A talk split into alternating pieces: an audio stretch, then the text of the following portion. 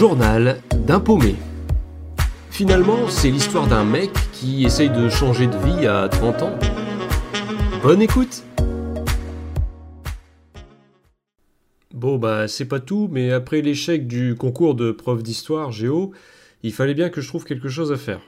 Parce que retourner dans les études, euh, c'était non merci. J'avais déjà donné pendant 5 ans, 5 années de théorique où je me contentais d'être assis sur une chaise à écouter un prof euh, déblatérer pendant des heures euh, des choses que j'allais devoir apprendre par cœur pour déblatérer aussi sur les copies. Voilà, je n'y voyais plus d'intérêt, j'avais besoin de pratique tout simplement, quitte à apprendre euh, un nouveau métier, de nouvelles compétences, hein, mais je voulais que ça se fasse désormais sur le terrain. Donc je laisse les études derrière moi, et je me lance bon, bah, à la recherche euh, d'un travail sur le marché de l'emploi.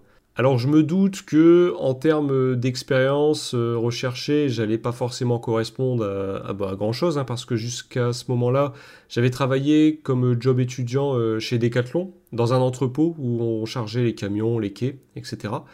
J'avais aussi un peu travaillé chez Amazon pour Noël. Et donc bon, voilà, c'était des expériences pas forcément très recherchées, mais c'était toujours ça de prix. En termes de diplôme, sans surprise, hein, dans aucune des annonces que j'ai consultées, euh, il y avait dans le profil recherché euh, étudiant en histoire serait un gros plus ou euh, un cursus administratif serait, vraiment accueilli avec joie dans notre entreprise. Non, rien de tout ça. Mais je ne perdais pas espoir, hein, je continuais à, chercher. Il y avait des offres un peu foireuses aussi où on promettait un salaire mirobolant même les gens sans expérience étaient acceptés et tout. Euh, sur le papier, ça avait l'air génial, et puis en creusant, on se rendait compte que c'était souvent des, postes euh, où on téléphonait à, des gens pour leur vendre tout et n'importe quoi. Enfin, finalement, on retrouvait le concept du porte-à-porte. Donc voilà, à part ce genre d'annonce, euh, j'avais pas grand, chose à me mettre sous la dent. Donc au bout d'un moment, bah, ma mère me pousse à m'inscrire chez Pôle Emploi. Je l'avais pas fait jusqu'à présent parce que je savais qu'en tant que jeune diplômé, j'allais pas pouvoir prétendre à des allocations ou autres, donc euh, j'y avais pas vu l'utilité. Mais c'est vrai que après tout, ils sont spécialisés pour accompagner des gens en reconversion ou en recherche d'emploi justement. Donc j'ai sauté le pas.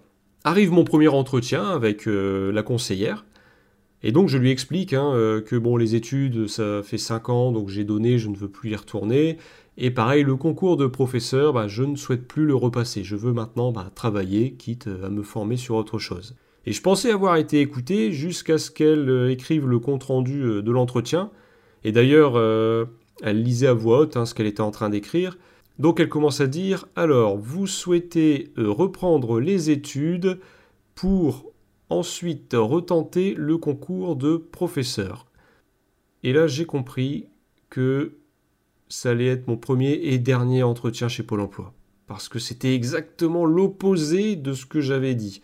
Donc je me suis permis de, lui dire, hein, sans, méchanceté, hein, euh, voilà. Euh, pourtant, j'avais pas utilisé euh, des mots compliqués ou j'avais pas fait de monologue. enfin bref. Donc elle corrige au final et elle réfléchit à ce qu'elle pouvait me proposer. Et puis bon, elle fait bon, bon bah, je peux vous proposer un service civique si vous voulez, quoi. Voilà, un peu sur ce ton-là. Et autant j'ai rien contre les services civiques, hein, je trouve que c'est une très bonne idée, ça peut vraiment être un tremplin quand le service civique n'est pas exploité jusqu'à la moelle, mais bon, ça j'y reviendrai avec un exemple concret plus tard. Mais c'est pas ce que je recherchais à ce moment-là. Et donc, euh, bon, j'ai décliné, j'ai dit que bon, je, je reviendrai vers elle. Mais j'ai compris qu'il fallait que je fasse ma route moi-même.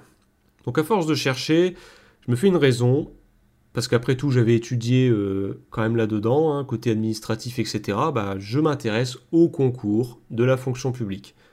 Donc tout simplement, hein, les métiers de la fonction publique sont accessibles par concours. Souvent on a une épreuve écrite, selon la note qu'on a, on est admissible à une épreuve orale, et pareil, bah, selon la note qu'on a, on fait partie ou non des lauréats qui vont pouvoir décrocher le poste ou le concours.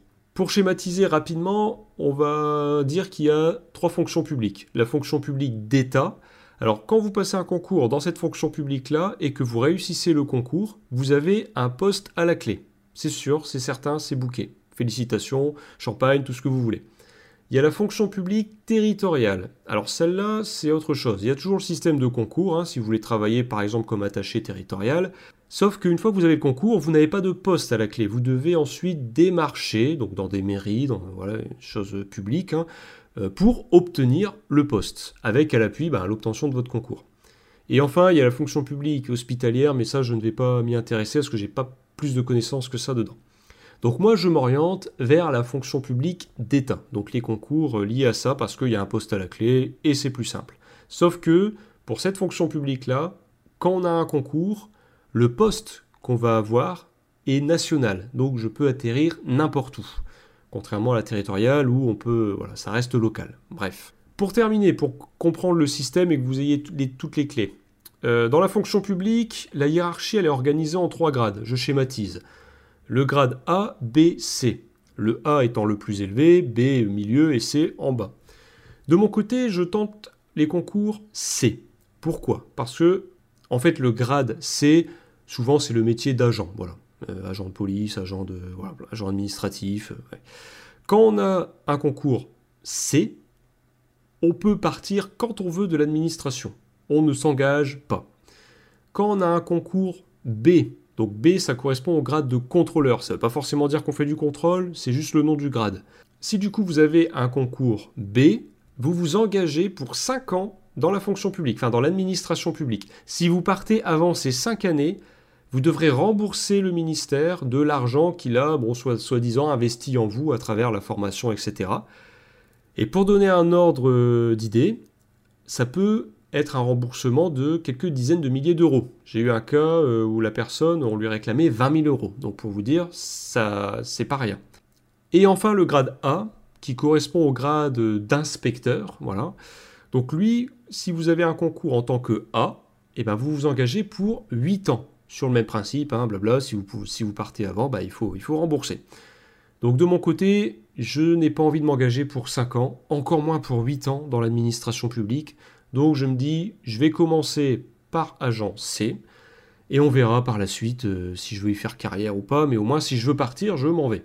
Et il y avait un concours là qui m'avait intéressé, enfin sur l'intitulé, c'était le concours d'agent des douanes parce que j'avais pu entendre euh, des gens parler un peu de leur retour d'expérience sur les douanes et j'avais eu des super retours. Donc je m'étais dit, bah c'est parti mon kiki.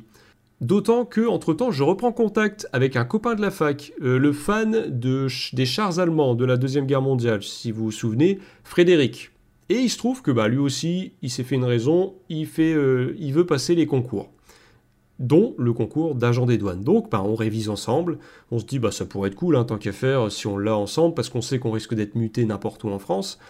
Donc on commence à passer les écrits. On valide les écrits, on nous convoque chacun pour l'oral. Donc on prépare hein, les questions sur les douanes, le ministère, machin. Arrive le jour de mon oral, je suis face à deux inspecteurs, et ils me posent des questions, mais que sur les finances publiques, donc sur les impôts. Et là je commence à me dire, où ça pue cette histoire. Mais bon, je suis là, je réponds aux questions, etc. Je finis par avoir un courrier quelques temps plus tard, me disant que j'ai réussi le concours et que je fais partie des lauréats. Sauf que le poste que je vais avoir ne sera pas dans les douanes, ce sera dans les finances publiques. Donc en fait, je me retrouve agent des impôts, alors que je voulais être dans les douanes. Bref, j'ai appris plus tard que c'était un concours commun. Le concours d'agent des douanes, en fait, il est commun avec agent des impôts, et selon le nombre de postes disponibles, eh ben, ils dispatchent. Toujours est-il qu'avec Frédéric, ben, on se retrouve tous les deux affectés aux impôts. On a une fiche de vœux, du coup, à faire, hein, parce qu'il faut quand même que on essaye de choisir où est-ce qu'on va atterrir. Et je me souviens qu'avec Fred, on a fait littéralement 100 vœux. Je n'exagère pas. On est parti du nord et puis on a fait la technique de l'escargot en faisant euh, comme un tourbillon hein, pour euh, faire les, villes euh, les plus proches jusqu'à les plus éloignées du nord. On a essayé d'éviter quand même Paris, et au bout d'un moment, le coup près tombe. J'ai un poste à 600 km de chez moi, en Alsace, collé à la frontière suisse. Et je dois avouer que je, suis content, parce qu'après tout, de toute façon, ça faisait partie du jeu, hein, je savais dans quoi je m'engageais.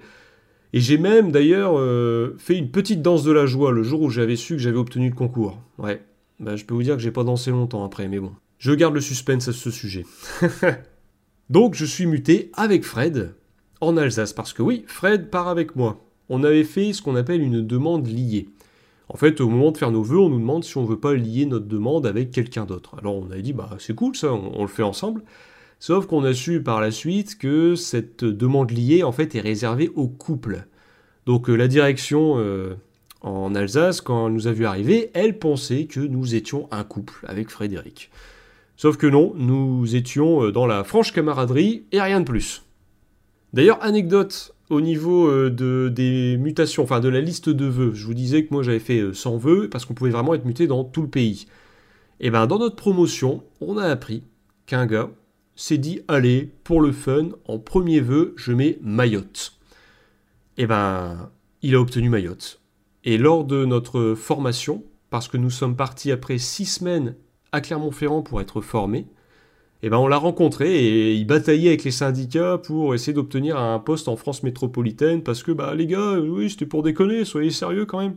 Voilà, je ne sais pas finalement s'il a atterri à Mayotte ou si euh, euh, il a pu avoir un poste ailleurs. Bref, pour revenir à la formation, oui, nous sommes partis six semaines à Clermont-Ferrand. Et sur place, on nous a vite annoncé la couleur, c'est que c'était une formation, mais les notes n'avaient pas d'importance et nos résultats n'allaient pas être transmis à notre chef de service. Donc autant dire que peu importe ce qu'on faisait, on avait notre poste à la clé. Quoi. Enfin, on avait un an de stage, mais voilà, ça, ne compromettait en rien euh, notre titularisation. Donc, ça a été six semaines de vacances. Alors, les cours, on s'investissait, hein, enfin, ce qui me concerne, et Fred aussi, mais c'était des vacances payées, quoi. Alors, pour être tout à fait franc, durant cette période de, formation hein, dans la résidence, il y a eu de très très grosses soirées où l'alcool coulait vraiment à flot, hein, je ne vais pas vous mentir. Alors moi je ne participais pas parce que je ne bois pas d'alcool, et puis c'est pas, pas vraiment mon délire.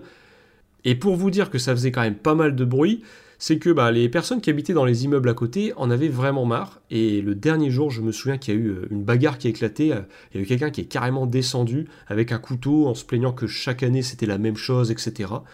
Donc pour vous dire, finalement, on peut avoir l'image des impôts, l'administration, mais ouais, Croyez-moi, il y a des champions dans la promo. Mais au-delà de ça, c'est vrai que les profs étaient vraiment bien, j'avoue.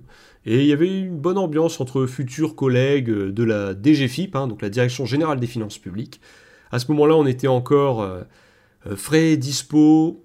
Et puis l'air de rien, je me disais, bah cool, ma vie professionnelle commence, on verra où ça nous mène. Après mes six semaines, je suis donc envoyé en Alsace pour prendre mes fonctions. Et je vous en dirai plus dans l'épisode suivant. Journal d'un paumé, raconté par le paumé en question.